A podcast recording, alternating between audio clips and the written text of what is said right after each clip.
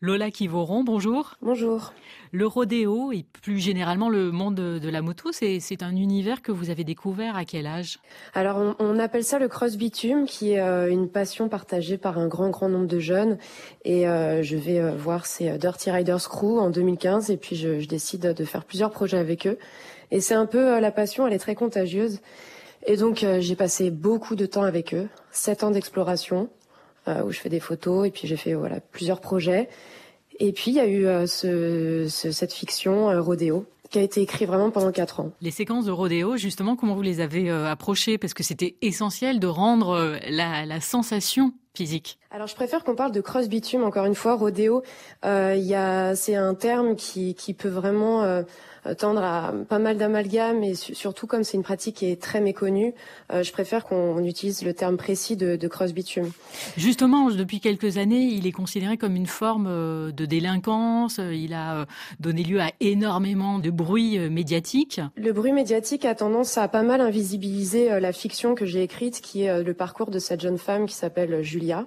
Et c'est vraiment l'histoire de ce parcours de femme qui est important à mettre, à remettre sur le devant de la scène justement c'est du mélange dedans Mais viens, tu te sers chez les gens comme ça, toi. Fais pas le crevard, j'ai besoin de cramer. Regarde là, il y a tout le monde qui crame. Moi, je suis la seule débile sur le côté.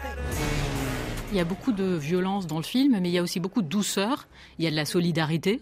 C'est une véritable communauté. Exactement, c'est ça qui m'a intéressé moi quand j'ai euh, commencé à m'intéresser au cross bitume. C'est vraiment euh, un groupe de passionnés qui se structure énormément autour de l'amour de la bécane. Euh, il y a beaucoup d'entraide. Il y a vraiment un, esprit de groupe très fort.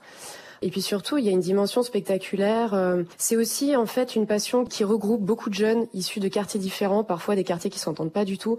il y a vraiment cette idée d'union dans la passion. Et c'est vrai que c'est un personnage qui est inscrit dans un rapport violent au monde parce qu'elle n'a pas le choix.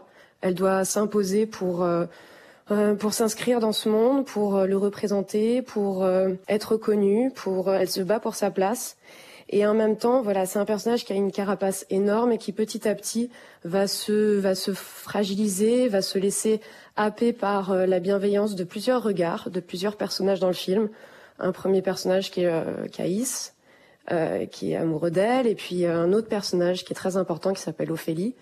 Et voilà, c'est vraiment l'histoire de ce parcours de la violence vers la tendresse. Lola Kivoron, pour vous, Julia, c'est une femme libre? C'est une femme libre, c'est une femme en quête de puissance, c'est une femme qui est très contemporaine. Je pense que c'est une femme qui prend des coups, mais qui n'hésite pas aussi à en donner. Et sa manière à elle d'aborder cette violence et d'aborder ce monde, c'est justement de, de rider, d'être dans cette passion de la bécane qui lui permet vraiment de rêver à d'autres horizons. C'est une femme qui, qui contredit d'une certaine manière les stéréotypes, les clichés. Euh, qu'on peut avoir sur elle, du fait que c'est une femme et du fait, du fait que c'est une personne racisée aussi. Lola Kivoron, merci beaucoup. Je vous en prie, merci à vous.